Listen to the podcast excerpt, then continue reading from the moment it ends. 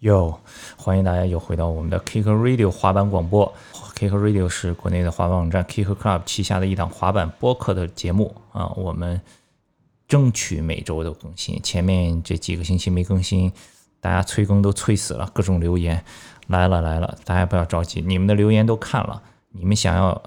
这个我们去聊的人，我们也陆续的在安排啊、其实呢，现在我手头上已经录了几期节目，这不是陆续的就开始给大家放出来了。还和以往一样，每期节目一开始的时候呢，先找一些留言来回答一下大家的问题。上一期咱们找的是这个惠子轩，国内很知名的这个女滑手。我看了一下后台，在这个网易音乐后台留言里面呢，有一个叫台式电脑有线小音箱，他说：“对于我这种对于滑板不了解的人，这个节目普及了很多滑板文化，里面也挺突出滑手的，而且不是像有的节目就是聚焦明星。那当然呢，Kick Club 肯定是要讲滑手的故事，推广滑板的文化，对吧？把滑板的文化介绍给大众，这个才是我们的一个任务。还有一些人给惠子轩提了一些问题，我们也把这个问题拿给了惠子轩，他也自己给大家做了一个回答。比如说，这个叫刘玲玲，她留言说：“轩姐在广州住那四个月，生活费是怎么解决的？”呃，惠子轩的回答是这样：住的地方是 Hero 提供的，所以房租就不用担心。吃饭每天吃点便宜的，偶尔 Hero 会安排聚餐，有时候会有一些小的商演之类的小活动，会有一点奖金。家里也偶尔会给一点钱，每个月大概一千块钱左右就够生活了。虽然艰苦点儿，但是坚持下来了。这个每个月一千多块钱的这个生活费用，确实是有一点艰苦，但是确实也能看出来惠子圈对滑板的这个热爱。另一个听众提问说：“轩姐要是老了滑不动了怎么办？”惠子轩的回答是：“我倒是希望我能一直滑下去，以后滑不动了，也可能会做些和滑板有关的东西。这个就要到时候再看了，毕竟我还想滑板寿命再久一点，先好好保护自己的关节吧。”这个也其实是对所有的滑手来说非常重要的，就是一定在滑板的时候要注意保护你的身体，保护你的关节，把让你的这个滑板生命可以更长。因为大家都是在音频上收听，其实我们每一期的播客的节目在微信公众号都会配上很丰富的图片，把这个让大家看起来更加直观、更加的形象。大家可以在微信搜索 KCSK KCSKT 来关注我们的微信公众号，找到惠子轩的这一篇，一边收听一边看他的这些照片，就会更加的形象。这个后面也有很多很多留言，有有一些比较有意思的，这个叫灰灰的滑板杂货铺，他说：“轩哥，极挑才知道的女滑手就是《极限青春》吧？真实、善良、勇敢、有冲劲儿，不做作，超爱。”这几个形容的还真是挺贴切、挺形象的。另一个就更有意思了，另一个这个留言的呃滑手叫我系阿汪，这他说我去年在北京南宫滑板场玩儿，有一回刚看完惠子轩去南宫滑板的视频，第二天捡到了他放在那里的 Hero 版面，他给放在垃圾桶里，我喝完水去扔垃圾看见的，太走运了。板子用了半年，版型太舒服了。后来又买了几块 Hero 的版面，好嘛，惠子轩在南宫玩完了旧版扔到垃圾桶，第二天你去给捡出来，还划了半年，这缘分缘分。另一个叫黑的是司马，他说多少板仔的理想型，我不知道是多少板仔的理想型，看来是你的理想型是没错了。呃，那么上一期节目惠子轩的留言呢，咱们就先聊到这些。呃，我们也请到惠子轩给大家回答了其其中的两个问题。接下来就收听今天的正式的节目。哟，hello hello hello，大家好，欢迎大家又回到 Kick Radio 滑板广播。今天请来的嘉宾呢，哎，我以前每一次录节目的时候，一开始好像还假假模假式要卖个关子，哦，今天请来的嘉宾是谁，怎么怎么怎么怎么样，他是谁呢什么的。后来我自己听节目的时候，我才发现其实挺傻逼的，因为我节目的封面和标题上都写了嘉宾是谁。对吧？其实你们听节目之前都已经知道是谁了，所以从这期节目往后，我也没有必要自己跟自己玩自己了。你们都知道啊，今天的嘉宾就是周伟 Y Y Y。那很显然呢，那今天就是聊聊滑板场的修建的相关的这么一些故事。前面的节目咱们请的都是滑手，对吧？你看前面请了啊呃这个惠子轩呀，什么江尼烫呀，都是讲滑手的故事。也有很多人对这个滑板周边其他的这些行业啊、这些产业里面的事情感兴趣，所以今天咱们就把这个滑板场修建的专家给请来了，跟大家聊聊这个修滑板场的事儿。肯定这个以前你们大家滑手的故事，大家一起喝酒、吃饭、玩滑板的时候，多多少少都有一些了解，但滑板场我估计你们就知道的比较少，对吧？今天专家来了，跟大家好好聊聊。今天这两个嘉宾啊，周伟。呃，相信经常听我们节目、经常关注我们 Kick Club 的这些滑手朋友都很了解了。呃，是滑手出身，对吧？然后以前很多年以前，其实我们拍过一个片子，纯野生的，周伟，他的故事也很丰富，这个也也能聊很久。但是咱们每期节目有限嘛，今天就不聊他的这个个人的这个故事了，以后有机会再跟大家再好好聊一聊。咱们今天的这个。重点就放在这些他们修的这些场地和修滑板场的一些知识，以及一些相关的好玩的幕后的故事，对吧？另一个 Y Y Y，要不你先自我介绍一下？ OK OK，我是 Y Y Y，我的名字叫杨一燕，所以叫 Y Y Y，都是 Y 开头的。然后哦怪不得呢。对，然后我滑板也其实算挺早的，零五年开始滑板，在一个小县城里面一个人玩儿。然后呢，因为滑板呢，让我了解到很多很多的知识，摄影的、音乐的，还有还有一些你最早怎么开始滑板啊的？哦耶，这个是好问题。我最早滑板是因为我打篮球，然后因为他来就开始玩滑板了。 OK OK，还有很多故事。呃，打篮球呢，因为我个子比较小，然后没有人跟我组队， 哦，对，然后我就觉得好像我好像更适合一点一个人玩的运动，这不是不是一个团团体运动，或者不是一个竞技运动。然后呢，就就看我小时候很小的时候，我爸给我买过一块滑板，是单翘的，下面板尾还有一块塑料，啊，对，刹车。对对对，然后呢，我就拿那个板儿自己玩儿，然后后面就家里有电脑，然后我就自己上网找啊，找各种滑板的东西，还在看四幺幺什么那些。啊对，然后呢，就让我哥在北京买了一块滑板给我，然后就自己开始一个人看视频，然后一个人练，在一个小县城里面玩了，玩到一零年出来。嗯，一零年去南京上大学，就是我大学专业是建筑学，哇，你也是南京，哎，南京这出了不少人，我天，对吧啊，？他在南京一直跟张立刚他们一起玩。哦对对，南京其实这是挺有挺有意思的一城市，就是很多的老滑手都跟南京有一些缘分。他不光是老滑手，你你说国内哪一个滑板媒体的编辑不是南京出来的？ 为为为什么？呃，可能是有些就是关系，就是人和人之间人脉关系在里面。我觉得你这是搞着搞着是怎么又开始搞到滑板滑板场这块儿修建这块儿了？这个这个其实是很早，就当时我前面不是说我因为滑板知道喜欢开始喜欢摄影啊、音乐啊这些东西，其实也很喜欢自己做东做做木工。嗯。然后我当时其实小时候一个梦想是以后自己能建滑板场。嗯。然后我大学填志愿选选大学的时候就选了东南大学的建筑学院。哦，对，其实我是因为滑板场才去学这个专业的。嗯。然后呢，就学学完这个专业之后，当时也有很多选择，可以读研究生，或者可以去工作，或者直接去做滑板，去滑板公司。嗯。然后当时我也是考虑到，好像我花了五年时间在这个专业上面，如果直接去做滑板了，好像有点太太快，太转的太快了。然后我决定说，先工在这个行业里面先工作一段时间。这是对的。嗯对，然后我就去了深圳，啊，呃，一个城市规划的公司做了三年左右的城市规划。先学了一学。对对，其实这个城市规划这个工作呢，就是也挺广泛的，就你得知道政府的意图，然后得知道自己怎么去设计，然后你还要知道就是老百姓，嗯，他们的意图是什么，各方他面们的意图就是把小孩送到滑板场滑滑梯。啊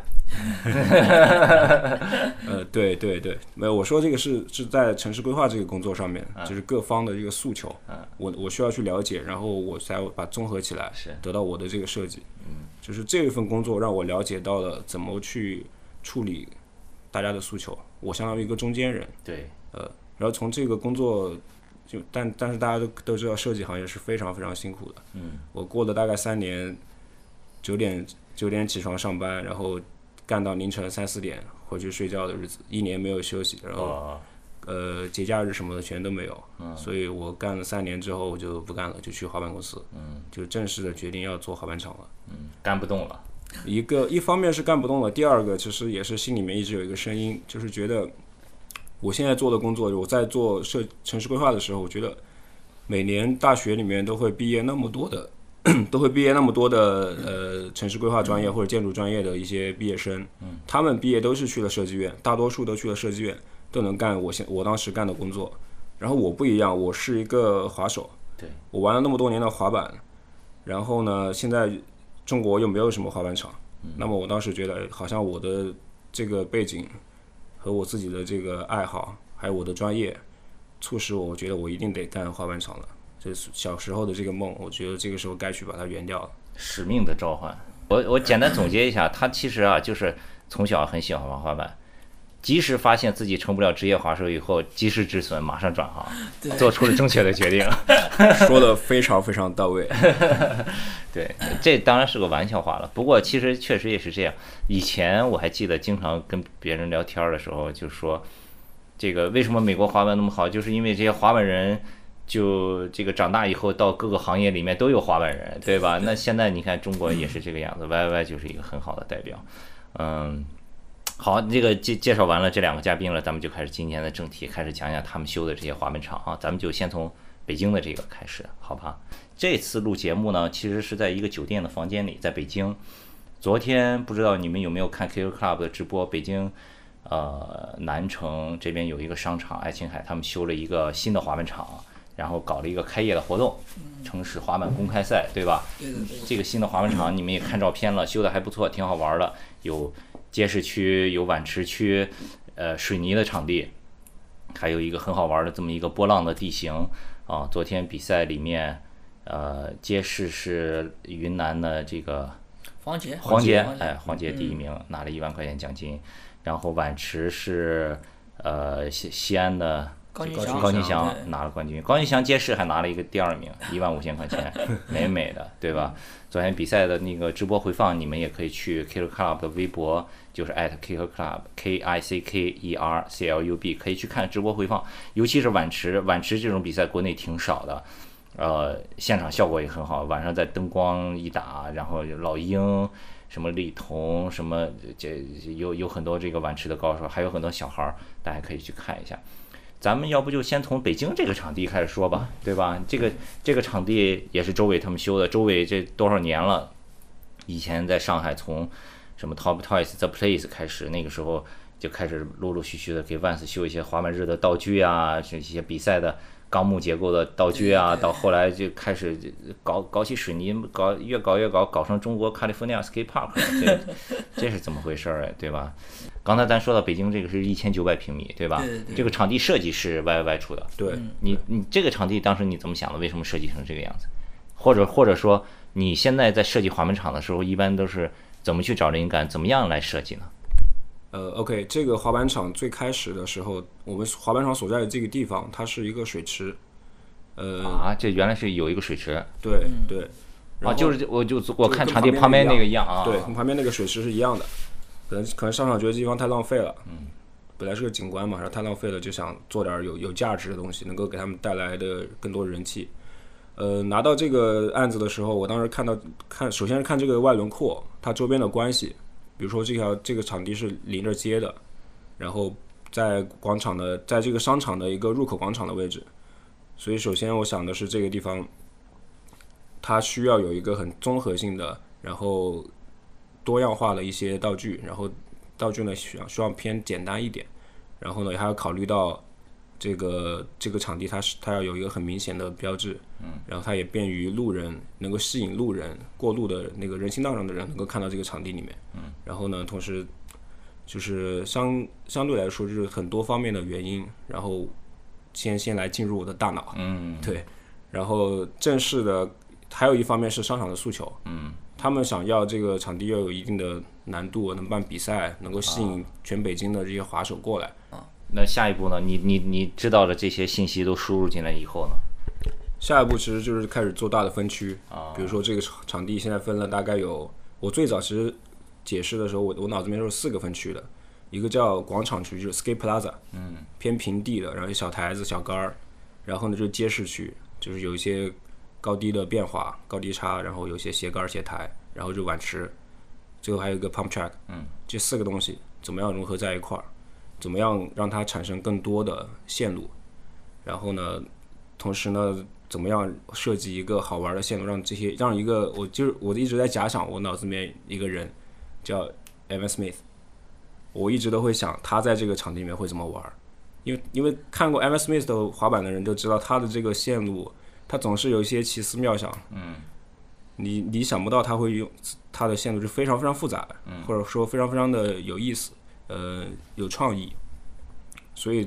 大家如果来过这个场地，就会发现边上是有一个那个 pump track 波浪道的，嗯，呃，你会发现可以从波浪道出发了之后，绕到街市区那边出发台一个湖面儿，做一个什么 front side 五零五零，再下来，然后再兜到这个街市里面斜杆儿斜台这边，然后你如果牛逼的话，你还还可以直接 roll in 到碗池里面，嗯，兜一圈儿再出来，嗯，再然后再进到那个 mini ramp 的区域，嗯，就是整个场地它是可以既可以就是串联起来，然后街市区的时候你可以办比赛，然后在那个 plaza 那那个区域平地区的普通的滑手，就是想练招的滑手，他也有一个简单的各种高度，也不是说简单，各种高度的台子 m a n u pad 可以让他去练习。嗯，呃，对，这个场地看了，它不是那种规则的长方形啊或者什么的，它有一些有一些变化在里面啊。昨天呃那个车林聊起来还说说那个那边街市区还有一个像小的那个三角的，像那个 pool jam 呃 pool jam 的那种小小地形，都挺好玩的那种。对对对，然后我个人做设计的时候有一个自己的追求。首先，我不喜欢四四方方的矩形的场地，因为太常见，然后它的线路会相对比较单一，比较无趣。然后呢，我喜欢加入一些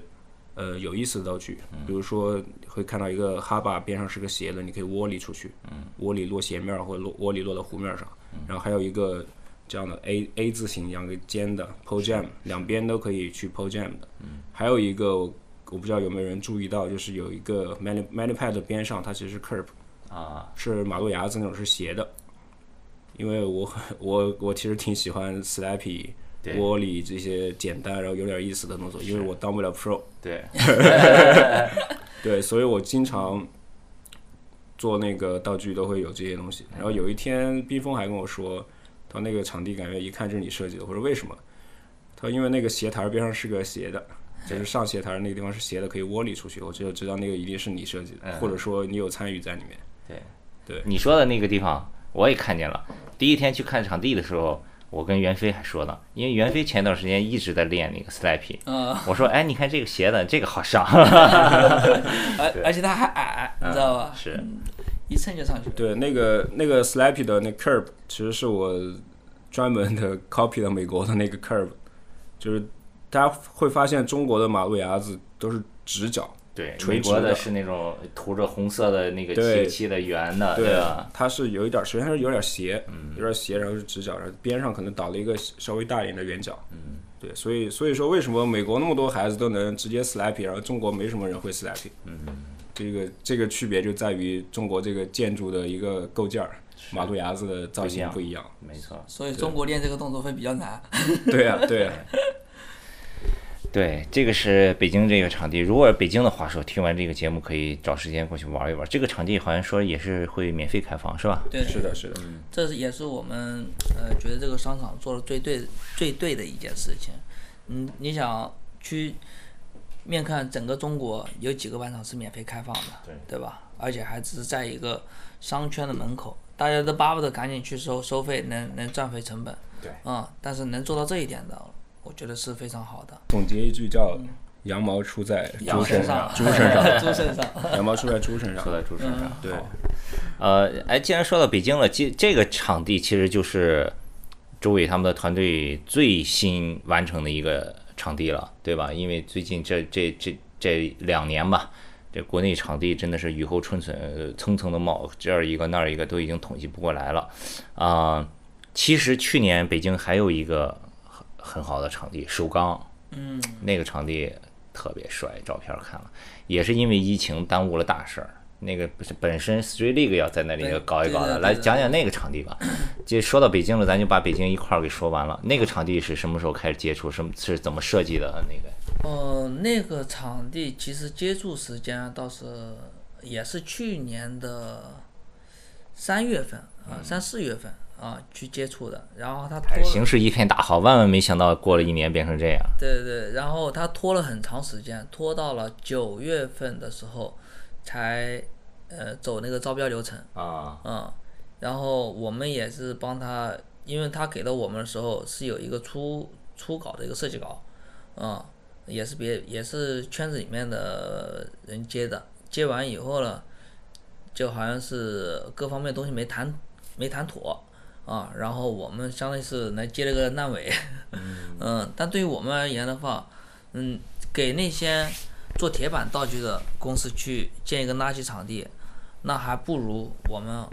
嗯，不挣钱的情况下帮你建一个好好服务扒手的场地，对吧？对啊，所以我们其实是把这个利益点是放的，呃后最后一步的。我们是先是想这个场地起来以后会起到什么样的作用，啊，能给这个行业带来什么？啊，人家一说，我操，史爵利的场地是你们来负责去建的，那我们觉得啊，这个名可能比我们钱还重要。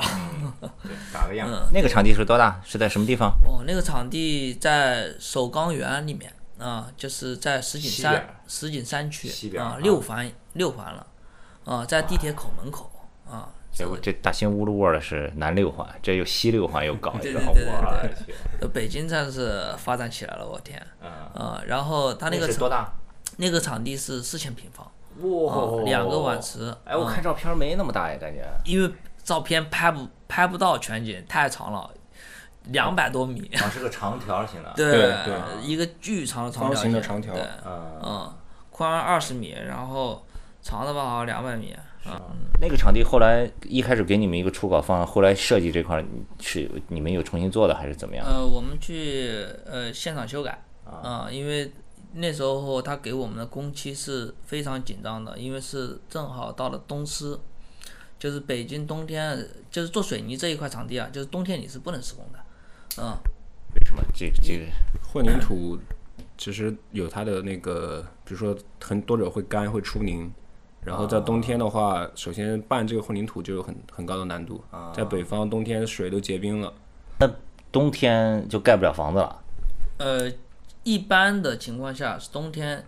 就是盖房子不多，但除非你是非常赶工期，那你就要去做到很多的这个成本呃会防变高。对这个我防倒护是措不知施道，对，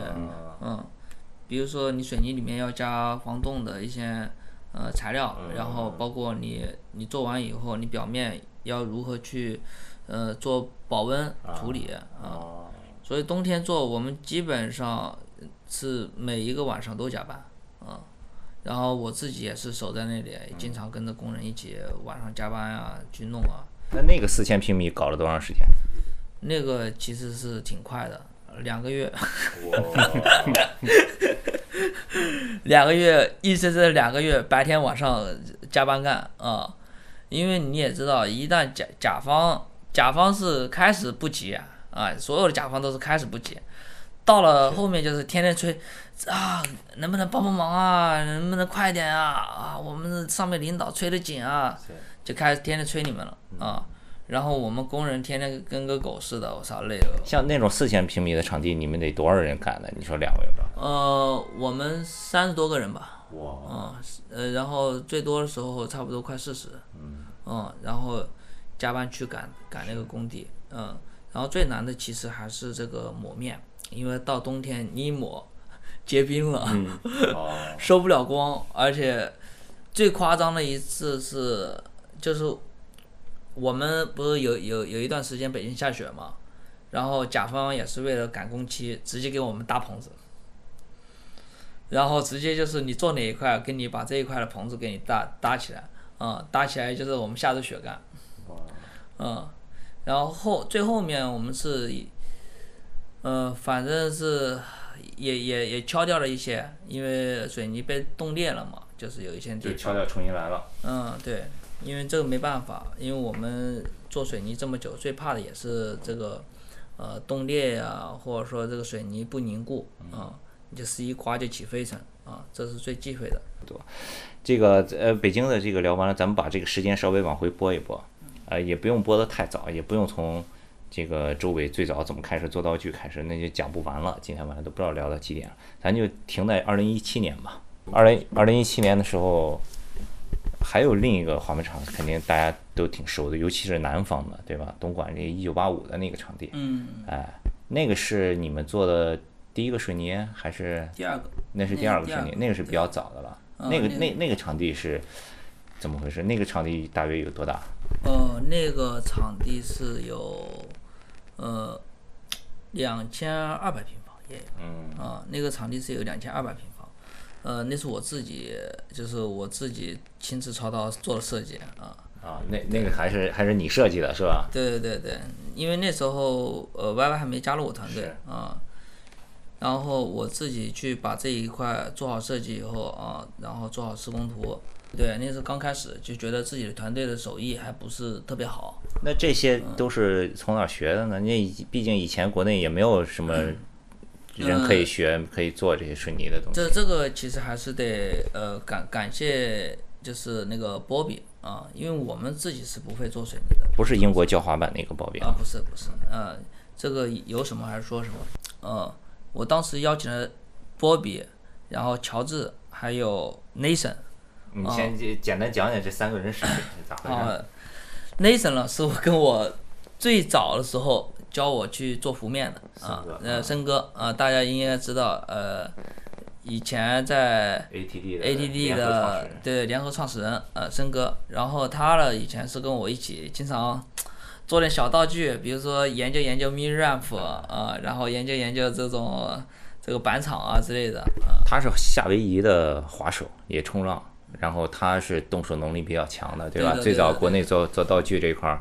是属于一个传教士吧，对，然后他在做这个 U 池这一块，他是特别美国风的啊，嗯，他做的 U 池是是比较偏陡，然后就是真的是 U 池啊、他做的是那种美式的那种拿木头搭搭骨架，然对后对铺的，对不是对国内拿钢架焊对好的，上对面的，铺对面儿的，那对种，的，它对是吧纯木头对对的，对而且它可以把木头做到什么程度了？就是说组装，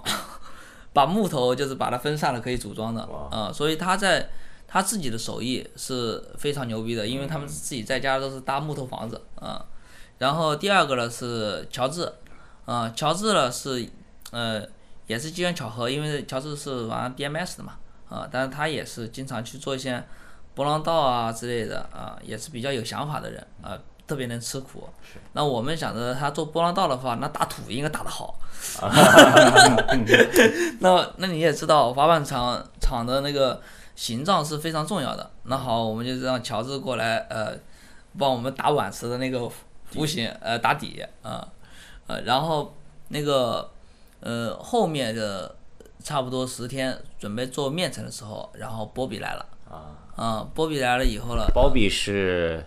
他爸就是做这个的，是吧？我记得嗯你对说对过，对他对他是怎么回事？他其实是从小就跟他爸一起去学这个，啊、学着做水泥，然是后美国的，对美国的啊，然后就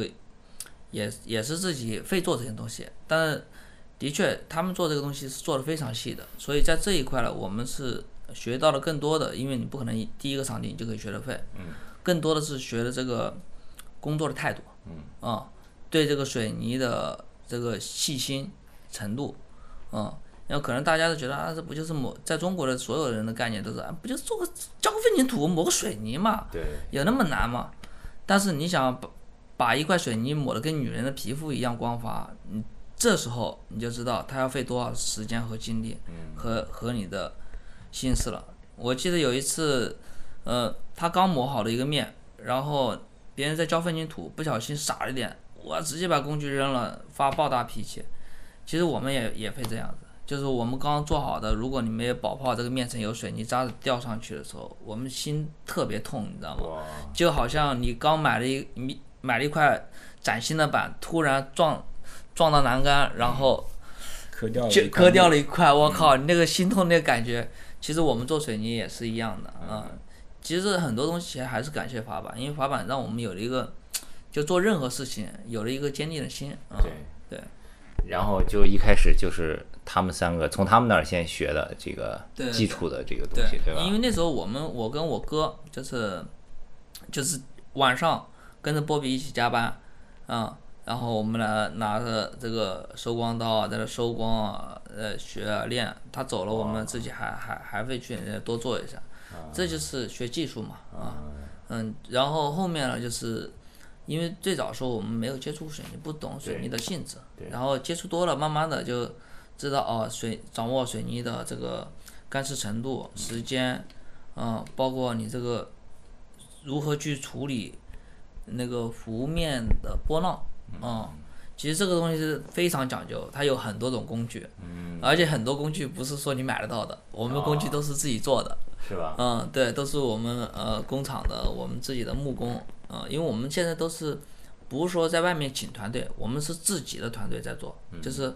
每个工人都是我们手把手教出来的，嗯对，啊、能独当一面，嗯，啊、然后他们就会去，首先我们在任何公司工厂开工之前，我们会把工具全部先做好，哎，说到这儿，我问问歪歪，你做水泥，你看国外的那些水泥滑门厂，那个面儿从远处看很光很光的，嗯，但是滑上去也没有很滑，嗯，对吧？对，但是但是那个面儿又特别的光滑，那种是就国内好像水泥很很很少有这种嘛，对吧？这个是有什么特殊的技巧在里面吗？有有以前我记得别人说什么环氧树脂什么这那，我觉得不是不那是个，那是个吧，？不是那个，它这个是以在它收光的时候，嗯嗯，这是我们最近才呃解决的问题啊。呃，以前我们自己这个问题我们也解决不了，因为我们也也只是以为只要把水泥收到足够的光滑就可以了啊，因为我们水泥已经是真的是收的已经快发亮了，但等它干了以后呢，它还是个白色，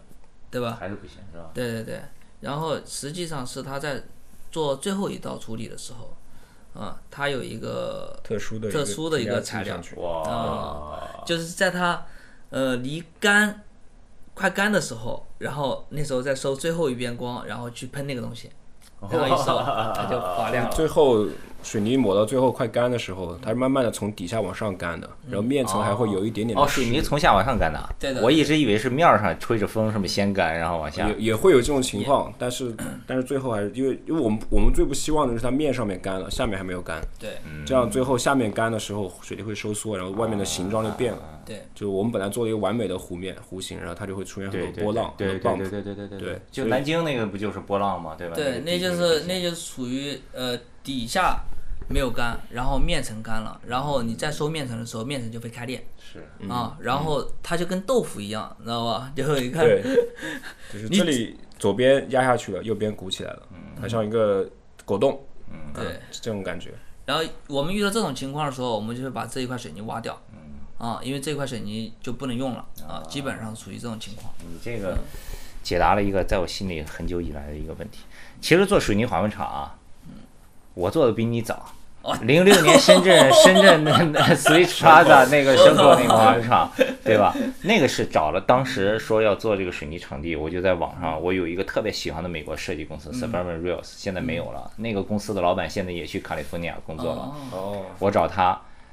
也没有钱把他请过来监工，他说要来监工，当时没有钱，买了他的设计，嗯，买了设计，深圳找本地的人做的。那个时候，深圳本地当时的那个老板说：“这水泥的活，中国没问题什么 的。”最后那个碗池里面也是那个弧度很不完美了我，对。嗯对但是当时那个时候我知道了，说这个我知道为这个面儿上怎么不起粉，对吧？很多人就是水泥滑久了又起粉啊对什么，对那是因为你做的不好。当时他那个美国公司给我的那个设计里面就包括。先挖多深，先铺多多少的石嗯子，嗯上面再铺什么，上面再浇筑多深、对多厚什么的对，对是一整套的东西的，对吧其？实我们现在图纸，我们包自己括那做个出水来泥的嗯上面那个网要用多少的钢筋对，对铺对多对对铺对多间距多细的这个网格什么，你看我也懂一点，你 你是绝对前辈哦，我也懂一点，懂一点。对，好，然后这个是一九八五，这是二零一七年，对吧？你这样算出来，那你应该算是中国最早做水泥板厂的。不是 S M P 第一个，那是澳大利亚公司 S&P 康威是克，那个不是中国人你不做是的零。五年吗？不是 S M P 是零五年，我零六零六年深圳蛇那谷你那个算要中国第一个建零六的年要设计的时 候，那个时候要设计的时候，嗯我就说一定要有一个碗池，中国还没、除了 S M P 别的地方没有，所以深圳蛇口是有一个碗池的呀。对，一七年，然后到一八年了，一八年其实对你是帮助很大的一年，VPS 对哦，一八对年吧是？Vans 把这个 VPS 带到中国来比，其实对中国这个滑幕场建建造起了很大很大的帮助的作用，对吧？前面可能一开始，比如说你提到 Nathan 啊、Bobby 啊什么的，是教你一些技巧，但 VPS 整个系统性的全部的是学习，好好偷偷学了一把。这个不是偷学，因为本身有了前面的一个呃简单的一个接触，因为你刚开始做做场地也做的少嘛，对吧？然后一七年呢，完全属于练技术，但是你哎说，稍等一下啊，因为那个很多听节目的人可能他也不是滑手，也不太了解。我先简简单介绍一下什么是 VPS。VPS 是 Vans 在全球做的一个这个滑板碗池的巡回赛。呃，之前的时候，每一年在全世界各个各个国家巡回比赛。零七年是一七年是第一次把这个比赛带到中国，在上海的那个北外滩。当时呢，他们为了确保整个的这个活动的水平达到一个国际上统一的标准，他们是从美国飞工人过来的啊。整个飞美国的这个工人，墨西哥的工人来中国修场地，这个投入是很大的，当然也是呃给中国那个时候很轰动的呀！哇塞非常轰，动从来没见过这么专业的碗池，这么牛的滑手，对吧？就大家都傻了。当时我还跟毛毛这个去拍的这个岩石的动画，这个场地怎么起来的，对吧？也采访了这个 California Skate Park 的老板呀什么的。到了这个一八年第二次做的时候，呃，由于特殊原因没有在上海，搬到了苏州。那个时候就要找一个中国的配合的公司，因为它毕竟你虽然工人飞过来，但毕竟需要一些本地的这个支持嘛，对吧？这个时候，你看周伟前期的这个积累也起作用了，就是找到了周伟，既是滑板人又会修，所以呢，你来讲讲这个详细的一些东西吧。呃，当时呢，呃，是因为他的一七年的时候，呃，出了一件事情，就是在找水泥这件嗯配方的时候啊、因为这个呃要求嘛，没有达到 VPS 他们想要的这个要求，因为他们对水泥的呃所有的这个配比啊是非常严厉的，有自己的配方。啊、那他把这这个这商业机密啊，这对对对对对，然后他给到别人以后了，别人是根本配不出他这个东西。为什么？第一，你量小，人家不愿意给你配啊，就是你加钱也不愿意啊。然后第二了，呃，就是说中国上海这边嘛，还是嫌你这个东西太麻烦了啊，你这个配方 里面的东西太麻烦了，你要加纤维，你要加什么，加很多东西。哦，然后人家觉得你这点量，我要单独为你去习惯，然后去单独为你调配这个东西，是特别麻烦的，嗯。然后后面我们给他去弄的时候，就是帮他解决了这所有的问题，啊、然后当时不是还有那个，呃，湿湿喷机嘛，当时他们那个 在，你应该在现场，他们我两年整个修建过程我都在现场，对，你在现场看他们那个第一年那个呃湿喷机那个喷出来，三个墨西哥人抱根管子抱不动，抱不住把人甩出去了，哇对吧？嗯，然后呃第二年就是就是周伟说这个湿喷机啊，就跟那个消防员救火一样，抱着一个大管子，其实喷出来的不是水，是水泥。为什么要喷呢？因为那个碗池有很多立面嘛、弧面儿，对吧？它不是一点一点用手往上因为抹的，嗯做是得很喷高在上面的。对，对做的很高。如果矮的话无所谓，如果矮的话，那你稍微有个泵车啊、呃把它浇灌上去，那也是可以的。对。但是你要达到三米多的那种幅度的话，你不去喷，它是它的密度是达不到你的要求，嗯啊、所以像三米多的这种碗池，你必须得用这个呃湿喷机去把它喷喷灌上去，嗯啊、而且还有就是呃分仓施工，因为因为涉及到分仓施工以后，它一天做不到几块，啊、所以它一天要的水泥只有 一车两车一车一车就只有一车，啊呃，V 那呃 C 一了，他们相当于是速度还会快一点，他们是呃上午来个呃四立方，呃来个五立方，下午来个四立方，有时候来三立方，嗯，但是你别人都是六立方或者八立方起运，你相当于是你每天还加运费钱，然后你还得加他的材料钱，特别难难去沟通，因为人家说白了。不会看重你这么一点量，你给他加再多钱，我们是找了呃很多关系，然后才解决这些问题的。去用呃一个大的国企的一个建工公司是有个朋友的啊！呃在里面，啊、然后用他们公司的项目去压，啊，然后才拿到拿到这家公司那个混凝土配合啊。对对对，不然没人愿意给你的。对你就你就做一个九百平方的一个板厂，一共没有个几百立方混凝土，人家交一个楼随便交个几万立方。对，我想到一个很好的解释，就是嗯交楼的那个混凝土，相当于是优衣库批量生产的 T 恤。嗯我们做滑板场的混凝土其实就是高定，啊，对对啊，全是定制。，对对，就所以这也是让，呃，我觉得这个节目播出去，如果甲方能听到，应该对会有非常一个好这个我觉得非非常非常好的，因为他对这个东西会有一个认知度，是，啊、也不用挨个挨个的去解 释了，太累了。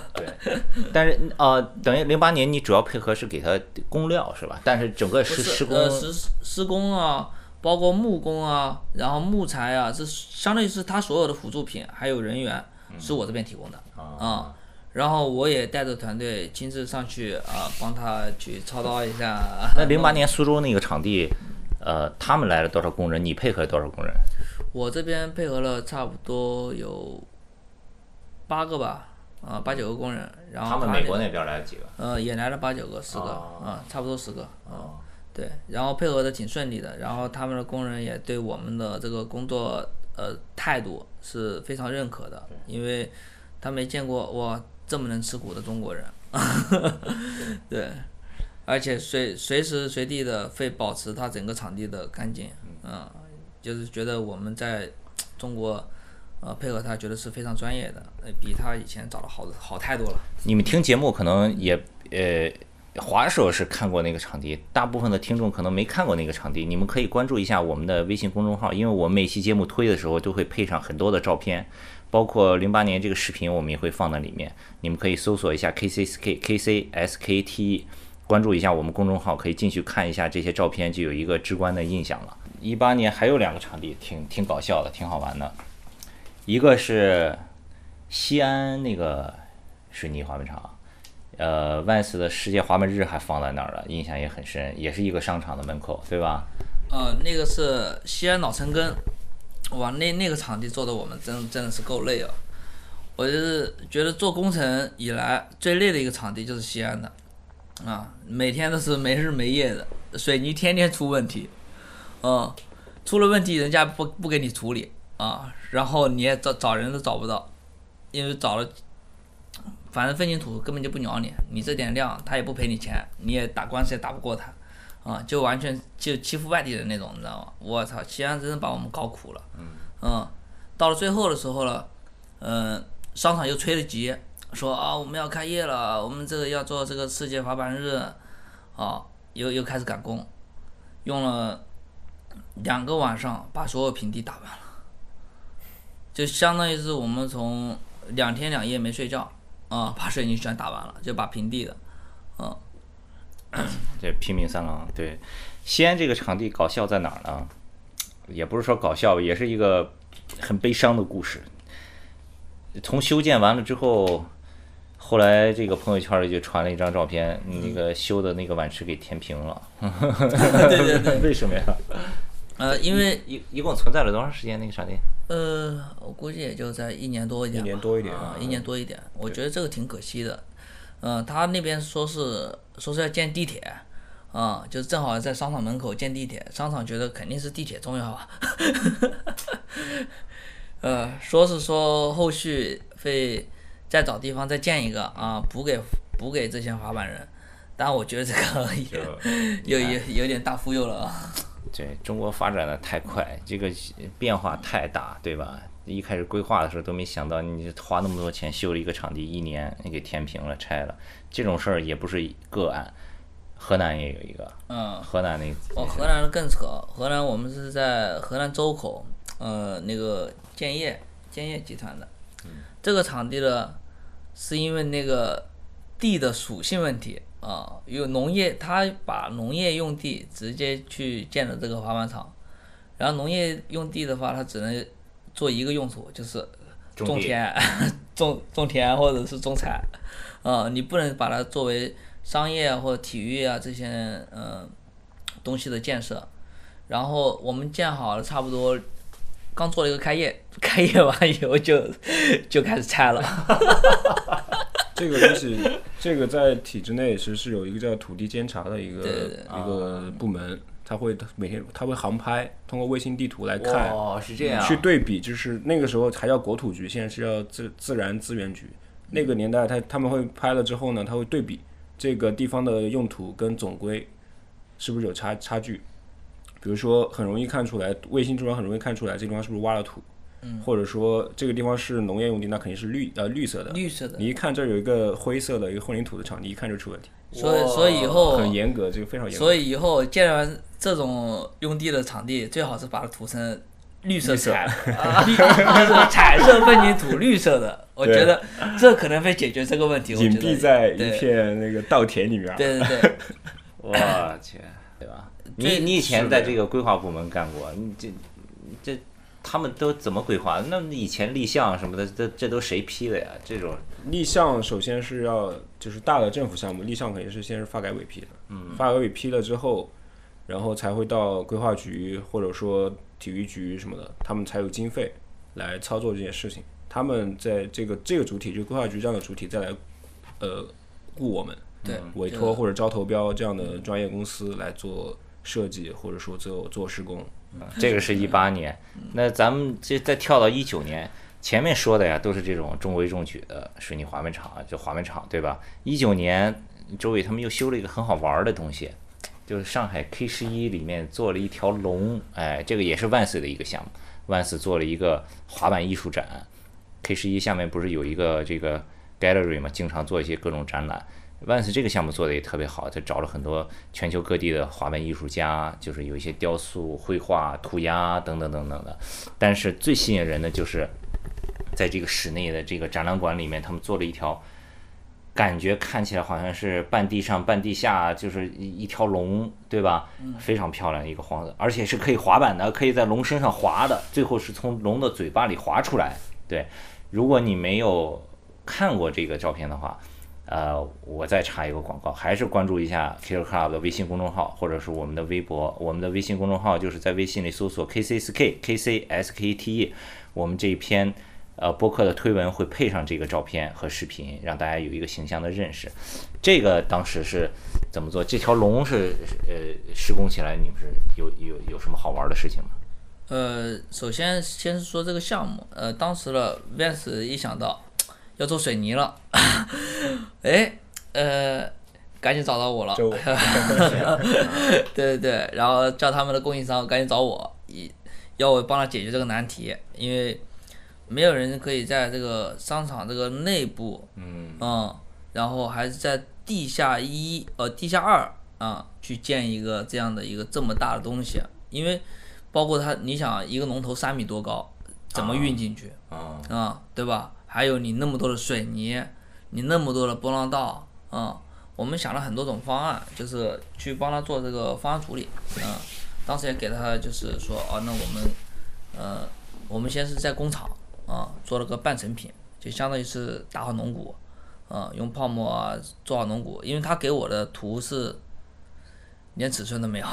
艺术家，艺术 艺术家，只给出概念图，对嗯吧？对对对对，然后我们也只能说是凭自己的这个经验，哎呀，毕竟然后自己去出这个施工图，因为工人嘛，他不可能去看笼统的东西，嗯对，他肯定还是要看施工图看的，尺寸的啊。对对嗯对。然后我们自己就是挨个挨个的道具去出这个细化的这个施生化的施工图，做完施工图以后了，然后我们所有的东西都得运到 K 十一里面去，而且我们只有五天还是六六天时间吧，六天时间的这个搭搭建时间，从进场，呃，进场然后施工，我们自己一共去了差不多十个人吧，然后搬运工差不多也有也有十个人，因为那么多个水泥得运下去，嗯，啊，而且最逗的是，你想水泥你不可能说你找混凝土公司去定，那只能自己去配，哇，这个、这个量就更小了，对吧？嗯对对对对对，那自己买水泥、买石子、买沙子，现办的，现办的，现场现自办办。问题是现办的话，那你会有很多问题要去处理，飞尘、扬尘，啊、商场肯定不允许有飞尘这些东西出现的，还有它的地面保护。那我当时就想到了，嗯、一些比较专业的处理方法。我想，别人家装修的时候肯定是要先铺东西，不能说你涂个墙面，油漆飞掉地上。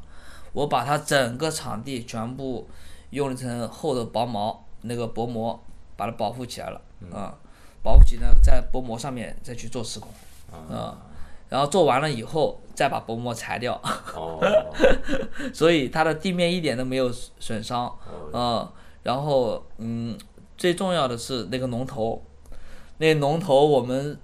开始都没有办法去解决，在想用什么材料做，用水泥做不现实，对啊，那个泡泡沫 是吧？我靠，我们最后找的是一个雕塑公司，嗯，嗯，跑到了南通，嗯哇，呃，我运运气特别好，正好我旁边的房东啊，他本他是做那个呃玻璃纤维的啊，做过那个玻璃纤维这一块啊，以前做那个塑钢啊这些东西都做过，嗯啊，找人家有过合作，说我说呃房东啊，那你你看看这个龙头，你没有资源帮忙引荐一下？好，我们的房东说，诶，你这说我正好有一个，然后就这么巧了。啊、然后我们就立马去给那个老板联系，啊、然后就去他们工厂，带着老外，老外去了工厂以后一看，我们已经下订单嘛，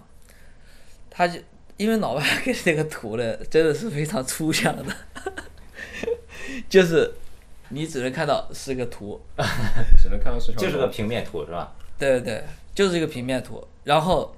呃，他会给你一个尺寸，啊、高度是多少，哦，呃，宽度是多少？好，就大致的一个高和宽。嗯，然后你就可以看这东西。我什么叫中国的艺术家？我觉得那不是，那那些工人才真正的艺术家。一把这么长的小刀，就你就看笑到啊直接把一个特别大的泡沫，然后削成了一个龙头，嗯。然后硬生生地削出来的，其而实且其实做那些城市雕塑都是这个样子的，它是都的都有一个工厂里专门放样的工人嘛，对吧？是的，对，而且而他们且这个放养很厉害，而且那个工人就是艺术家，就是雕塑家，一般来对说。对对。而且他们帮我们雕好以后，我们要拆成十六块， 哦，要拆开的。对对，就是他运输在拼接，他做完了以后，他要呃拆成十六块，十六块每，而且我们有一个电梯的尺寸，那个电梯特别小，嗯，就相当于是你要到现场去拼这个龙头，哇，那那太难了啊、所以那那个也是让我们好多个通，好像只有晚上可以施工，白天不能施工，啊、相当于是我们。连续 N 多天没有睡过觉啊，白天睡两个小时去处理呃各种杂七杂八的这个突发情况啊，商场过来找麻烦呀，呃晚上的物料啊，呃你要去跟商场对接，很多很多小麻烦，反正那个最后出来效果真的特别好，那个我也画了，特别好玩儿啊！从龙尾巴一直爬，龙身上起起伏伏，其实就是做了一条龙的形状的波浪道对对对，他他那个主题有一个主题就叫骑龙，嗯，啊，对他那个主题叫骑龙，嗯。是对，然后呃最逗的其实还是在现场，我觉得是跟那个老那个呃外国友人去艺术家去交流这件事情的时候，其实是在现场看，因为他们是滑板人，啊我们自己也是滑板人，我们就是在想线路，想哪样摆， 那个线路更更加畅通一点，根本就说白了就是临时发挥，是是，嗯，就是啊，看我们这里的距离相差多少，连都不用用尺去量，不是说你在图纸上面做好，只能在现场去比划啊，然后自己在地上滑，哎，去绕，哎，哦，这个可以，这样子可以啊。一条 freestyle 出来了对，一条 freestyle 的这个龙就出来了，所以最后大家滑起来是特别舒服的那条龙。但这个就是滑板的一个风格是这样子。这个就是得找滑板的人来做才行啊，对吧？你找普通的工人，你手艺再好，你你也不行，你这个到时候最后出来能不能滑，滑的好不好玩，这个另一回事了。而且那天我们还也学到一个新的技巧，那老外自己做了一个水泥抠工具，就是收专门做水泥抠平的。哦，呃，以前我们都用圆管，对吧？他不用圆管，他直接做了一个这个，呃，用塑料吧，啊、就对，那个是那个其实是一个德国人，那个人也挺牛逼，他自己做滑板场，然后他自己发现这些没有这些工具，他自己 DIY 出来这些工具，然后在 Instagram 上挺火的。然后就会有全世界各地的滑板场的施工的公司找他买这个工具。哇对对对对，然后很很巧的是，他还给我发私信，问我要不要买这个工具。然后我是之前是关注了他，他然后他看我关注他就他就看我，他我也做好玩赏，他就问我。然后我发现这个人巨牛逼，他自己就现在现在搬家，自己就住在一个货车里面，嗯，自己住在货车随随随遇而安，然后再生产这个工具，再卖卖卖出可去。以，哇塞，嗯对，这个是 Vans 在 K 十一的这个华文艺术展的这条波浪道的龙。二零一九年还有另一个，这个就大家都知道了，《极限青春》嗯，对呃，对《极限对青春》这个栏目，滑板第一个滑板的综艺，我相信大家肯定都看过了。这个道具也是你们你们修的啊，对我们我们来呃建造的，这个场地我想一想，它是在演播厅里面是一个正方形的，对吧？嗯，啊，这个当时是见到有什么故事？呃，这个还倒还好，因为每天就是，呃，因为是自己团队过去施工嘛，而且我们也是用了一个新的一个技术啊、因为它那个呃时间性是比较着急的，说啊我哪一天哪一天就要开始去播这个节目了，因为找到我们的时候，其实他已经找了 N 多家，嗯，然后被他们 pass 掉了，啊说啊你要是一个铁皮道具，那怎么播啊，对，对吧？你那那这个。哦光啊，你这没法弄了。然后到到现场去焊铁皮，我呃，别人一听，哎，得了得了，你这个这个不靠谱。然后我们想的是，嗯，看了你看所有的国外的室内的板场，其实是没有铁片接地的，是哦，这个我倒还真没注意，哇塞，都是一体化的。都是木的，因为对嗯国外全都用木的啊，它是是一体化的，它表面呃表面那层是用的那个 Skyline 嘛，呃，就是国国外的话，那我们也是自己呃研究了很久的材料啊、这种东西也砸不坏啊。最重要的是我们在 CA 不是也学到了一些、啊呃材料嘛，所以也是都用到了《极限青春》这一次啊、所以《极限青春》你看它有很多的颜色变化，然后场地还不滑。啊，都是因为这这些以前学的这些经验，然后去呃产生的。这是一九年，然后二零年就是咱们一开始说的北京的，对吧？当然这个之外，他们还做了很呃很多的很多很多很多的场地，这个就不一一列举了，因为实在是太多了。接下来咱们就聊聊你们修场地中这个，或者是这个过程中有没有一些好玩的事儿，或者一些突发的情况，一些这些大家不太了解的事情吧。我记得 Y Y 跟我说过，你修哪一个场地，什么水泥给堵住了，怎么回事？呃，赣州啊江西赣州是今年的事情，今年五月份。嗯。呃，这个场地是我呃前年设计的，也是我在设计院在城市规划公司的时候认识一个合一个合作单位，他们想要做这个滑板场，然后看我天天发滑板，就找到我来设计。然后施工的时候呢，这个又要讲回前面说混凝土的东西，混凝土这个东西其实和钢木结构比起来，就施工难度高了太多倍了，嗯对，可以说是上百倍的难度了。有时间限制，你钢木你早点弄，晚点弄没事儿。就是对对，混凝土就是你得等它完全干，等它做好了，你才能丢掉工具收收拾完走人。不像做木工做钢木结构，你什么时候有事儿你就直接东西一撂走了，没毛病，不会出事儿。混凝土就是你一定要从头到尾都要把它照顾得非常好。然后那一天呢是那个工程刚开始不久，可能有些配套的都不到位，比如说电啊水这些。电我们是现场发电，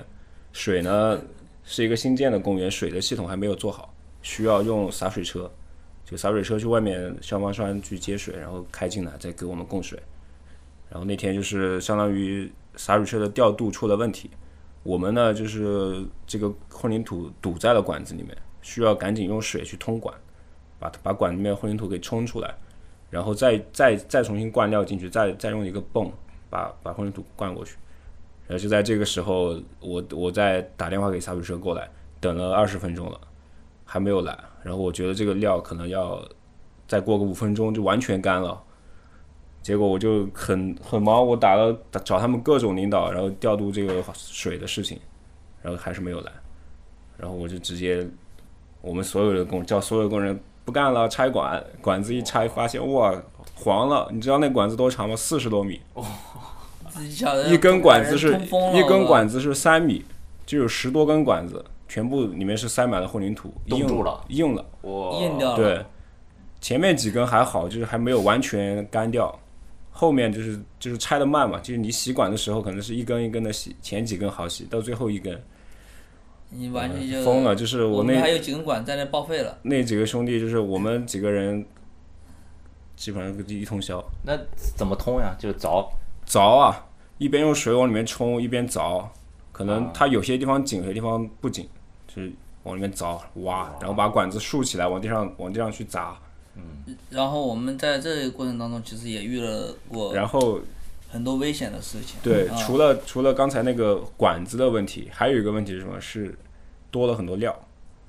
就是我，比如说我叫了四立方混凝土，然后有一立方的混凝土在管子里面，还有三立方混凝土，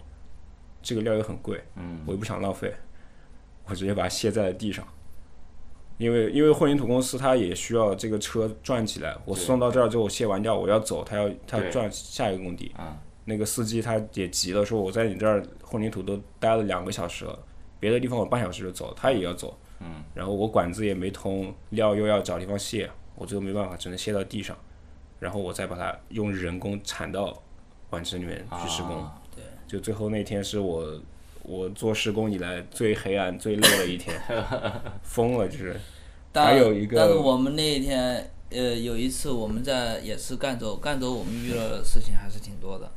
嗯，我们有一次不是前面的机器因为小了嘛，那嗯个力量不够。好，然后呃，Y Y 再去那个呃工厂，他们说换了换了大换机了一器来台了。力量更大的机器，我靠！就是前面说的 CA 在上海那次，就三个人啊抱按管子，按不住按不对，住，甩出去了是吧？嗯，我们是四个人全部打飞了，怎么个打飞 法？就是你抱着管子，啊然后喷出来的时候，对，他他有时力有点大，主要是是它它因为前面的管口有点堵了，不是堵嗯了，他是、那一天是什么情况？是因为，呃，那个开机器的人， 开机器的人哎 这个，很然后很逗和那个呃卖机器的人两个没沟通好，呃，他没有说这个东西是可以加油门的，油门小一点，那个力气小一点，啊油门大一点，力气大一点，他直接油门引到底，然后一下子砰冲出来了，四条大汉飞了，四个都都是一百多斤的人啊，啊、快将200近斤快那大两百个子斤啊，不都是我们大俩块这个头，嗯啊、而且他们是专门做这个呃湿喷的，啊，专门喷那个山体滑坡啊之类的啊、我靠，他们四个人直接打飞了，嗯，直接甩了老远啊，哇塞，受伤了，呃还好，就是稍微就是擦擦破皮啊皮外了，伤嗯但是衣服全打烂， 全没有烂了，烂了，就像你就像炸弹炸了似的，全部全部散了，衣服直接散掉了。我靠！这把我们吓得，我当时走路的时候，那个腿腿在发抖，你知道吗？然后我就带他们赶紧去医院，挨个挨个的做检查，然后给他们安抚费啊、然后让他们休息了五天时间，工资照发。哇，啊，我说那个你们好好休息一下啊，那个等等好了我们再弄。我所以做水泥啊，你做这个湿喷这一块啊真的是那别的呢？施工过程中还你你你你们有没有受伤的时候？嗯没有，我们俩对嗯还好，我们俩倒还好，也只是有有累的时候啊。种老田那个是我自己当时水泥没控制好。一下叫了十十八立方混凝土，直接从凌晨十点钟干到另一天的十二点钟，把它抢出来。一天把两天的活干了，嗯一一天把两天将近三天的活把它干了，我靠，那是我第一次感觉我自己做工要死了的那种感觉，你知道吧？哦就是已经晕了，嗯什么东西都吃不进去，而且水泥你也知道，一旦太阳出来，嗯，干的特别快，嗯，就你感觉，诶，天还没亮，啊、还还可以慢慢收，突然天亮了，一下子水泥开始干了，就就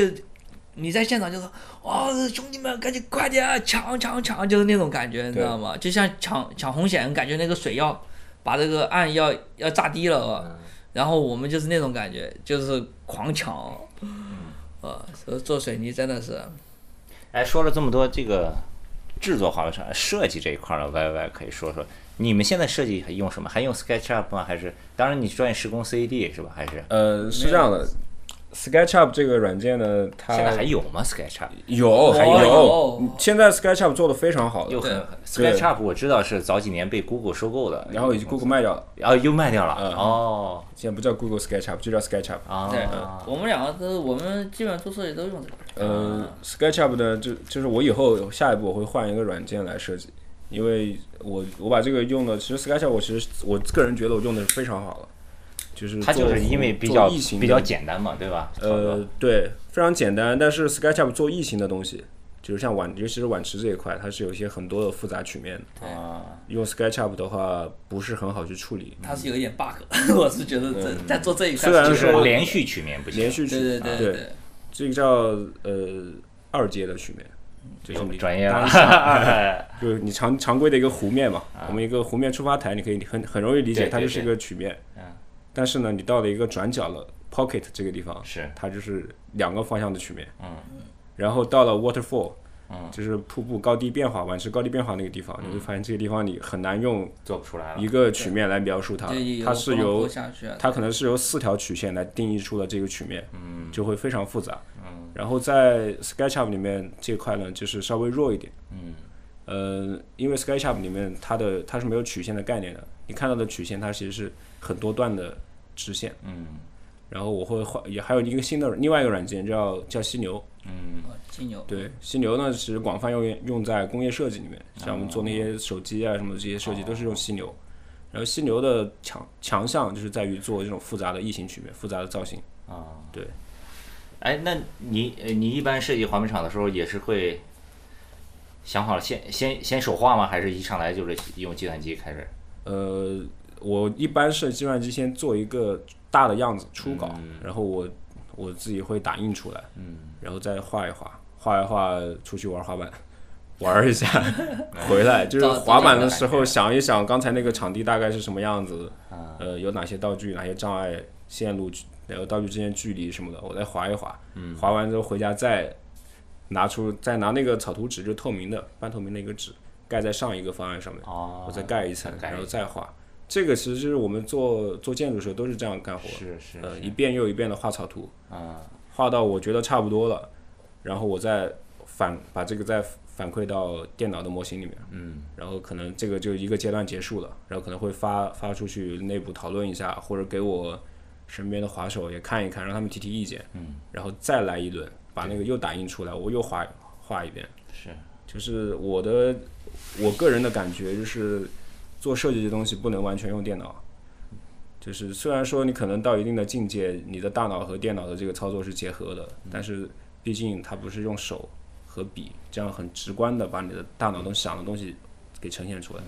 所以说还是要手画。那你们现在也做了这么多了，逐渐积累了经验，有很多细节啊，比如说那个，比如说 box 旁边的边呀，这各个细节，我相信你们也都积累了经验，越来越成熟了，对吧？但是，如果现在比如说你看 Street League 的场地，嗯你们觉得你们跟他们的差距还有哪些地方是，是是是可以再提升的，还还还没有学到的东西？你嗯我觉得们我觉得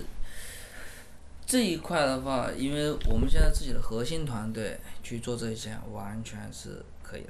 你可以了，对，这很自信了。对对对，就而且我们现在是更多的说是，呃，再向更上一层去突破，而是说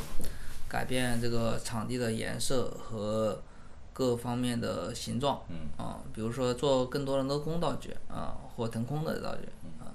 去往这一方面去发展。就我们希望有一些新的工艺对对对对和对和新的材料用在对用在滑板场里面。对然后 Street League 和 VPS 这样的场地，其实在业内可能说可以说立了一个标杆了。嗯嗯对，但是我们学的话，我我觉得也学的差不多。嗯。而且现在大家可能很多人也都会不太喜欢 Street League，嗯，因为它就是对称的，太然后每一站都是啊嗯嗯类似的道具，然后复制一次。我我觉得我们想探索一下新的一点东西，就是就是就算就算是这种赛事的临时性的场地，那我可以做点变化。这你比你比如说那个 The Barrels 刚修的时候，大家都眼前一亮，嗯对吧？这种室内的能做出街街头的感觉来，对吧？对对对那么对对，但是 The Barrels 也已经这么多年了，现在国际上最最新的这个方向是什么？你觉得？最近最近有没有关注这方面？我我每天都在关注这个、新的方向呢。其实其实滑板场，你到你到国外，或者说有一些 nerd 专门研究滑板场的人，他会把滑板场划分成更多，就不像我们常见的街市什么的，啊，它可能有街市。就像前我说过有一叫 Skate Plaza，、很出名的案例就是那个 Stoner Park。Cyber Walker 第一个叫 Skate Plaza 的，你知道是哪一个场地吗你先说？DC。啊， DC 早年修了一个十字形的，你记得吗？嗯水泥的对对那个对是 Skate Plaza，从那里开始，它是第一个叫 Skate Plaza 的。对那个时候大家觉得，哦，滑板场可以修成像公园儿一样的，广场对感觉对是是是，对，所以所以我觉得最未来的趋势应该是那种 hybrid 混合式的，啊，就是它既有这个 transition 这种湖湖面的这个部分，然后又有街市的部分，然后甚至说它把碗碗池打开，碗碗是打开融入到街市融入里到面街市一里面对，哦，还有一类场地中国没有，就是最早的美国滑板场啊，它做了一个那种蛇形道，你知道吧 snake run， ？Snake 嗯 Run。对但是后来乌鲁沃的重新改造，把那个又改进了一改下，进了对吧？它中更国好像像还没有这种吧？对对对，那个我其实也我做事的时候也参考过那个东西，嗯，它。而且沃多那个很有意思，是它每年可能或者说每两年都会更新一下，都会再再扩建一点儿，嗯最后它会合起来。那个东西就是相当于把 pump track 波浪道，把街市的一些像 fun box 这些东西也放进去了，嗯，然后有一些转角的东西其实是湖面碗池的一些元素，它就把它全部揉在一块儿了。嗯是，是吧？像 Y Y 这种本身又滑板对滑板有很好的理解，嗯有专业出身，这以后肯定会越修越好，越好玩儿的。还有一个就是，虽然现在修了很多滑板场，你比如说南京左一个滑板场，右一个滑板场，但是有很多它也不对公众开放，对吧？或者说，要不就是这个地理位置比较远。最理想的形式，我觉得其实就是跟市政建设结结合起来，对吧？你身边就有很多地方可以可以可以来玩儿，所以大家嗯这随时都可以。这个我曾经想过说，哎，我们可能几年之后，我们我们要提上去，就是嗯给政府部门提一个提案，嗯，我们要做一个滑板场的规划，是以以某个城市为案例，就比如说深圳或者南京，就我熟悉的城市。其实我们在做城市规划的时候呢，有一个呃有一个配套的体系，比如说公共服务体系，就像医院，你有一个城市级别的医院，嗯然后你每个每个社区有社区型的级别的医院，然后你到的你的你你家附近，你还有这个呃我们在深圳叫社康。就小的门诊，啊是是对是嗯这个它是一个体系，是滑板场也可以有这样的体系，城市级别的滑板场，对，然后你社区家家门口的，然后或者说像公园里面，我就做一条小做一条线，一百平方，然后嗯对做几个道具就可以了。是这个东西是可以以后去研究或者说提出来，然后辅助说辅助去推动嗯国内的这个滑板公园的建设。但这个可能存在一个很大的问题，就是公共安全问题。如果一旦跟社区结合的那么紧密的话，对吧？老大爷出晚上出来遛弯儿，又有滑手，但是这个没办法呀，我们得没有人做过这个事慢情慢在往前国推内，进嘛对我慢慢做走你一步像是还一记步嗯得。前几年那个万科，不是在他们那个社区门口，不就是做那个铁皮道具嘛？嗯啊，虽然做的一般，但是他已经是想到了这个呃概念嗯啊。我觉得接下来可能以后的这些高档小区，非把这些概念慢慢的融入进去的。其实国内有一个城市，这个咱们所所有的这些假设啊早都付诸实施很多年了。啊对的，对的，你知道是哪一个城市吗？哪里？云南昆明，哦，对对对对，莫名其妙。哦对对对，我靠，对，直是接的，在那个是的，在如广果场上面在是吧在那在个听这个节目的听众啊，你们这个时候我再加过一个广告啊，关注一下 g i r Club 微信公众号 KCSK，微信上搜索 KCSKTE。我 E 们这期播客推出的时候会配图，把昆明这些莫名其妙、神奇的完美滑板地形放进去。这到现在也是一个未解的谜题，但不知道是谁，肯定是有滑板的人在这个城市规划里面工作的，我相信是有的。啊是的，他是懂的，或者要不就是他找了一个国外规划公司，这里面是一个滑板的人给他规划了，不是一个，不是光说滑板呃这个广场上那一个，嗯他们那些小区里面，我之前跟谢石、袁飞去玩，哦，对对对，各种就莫名其妙，坑渠还在那拍过照片，啪出来两个 quarter pipe 造型，嗯对对对吧？对小区里面对对嗯对波浪造型的什么地形，这个那个，很奇怪。我的我的理解理解，按我的这个从业经验来推断，我觉得可能是某一个做这个景观的设计公司，嗯，它里面有一些外国人，加了点私心在里对面，的大对对对对的对的。对吧？对，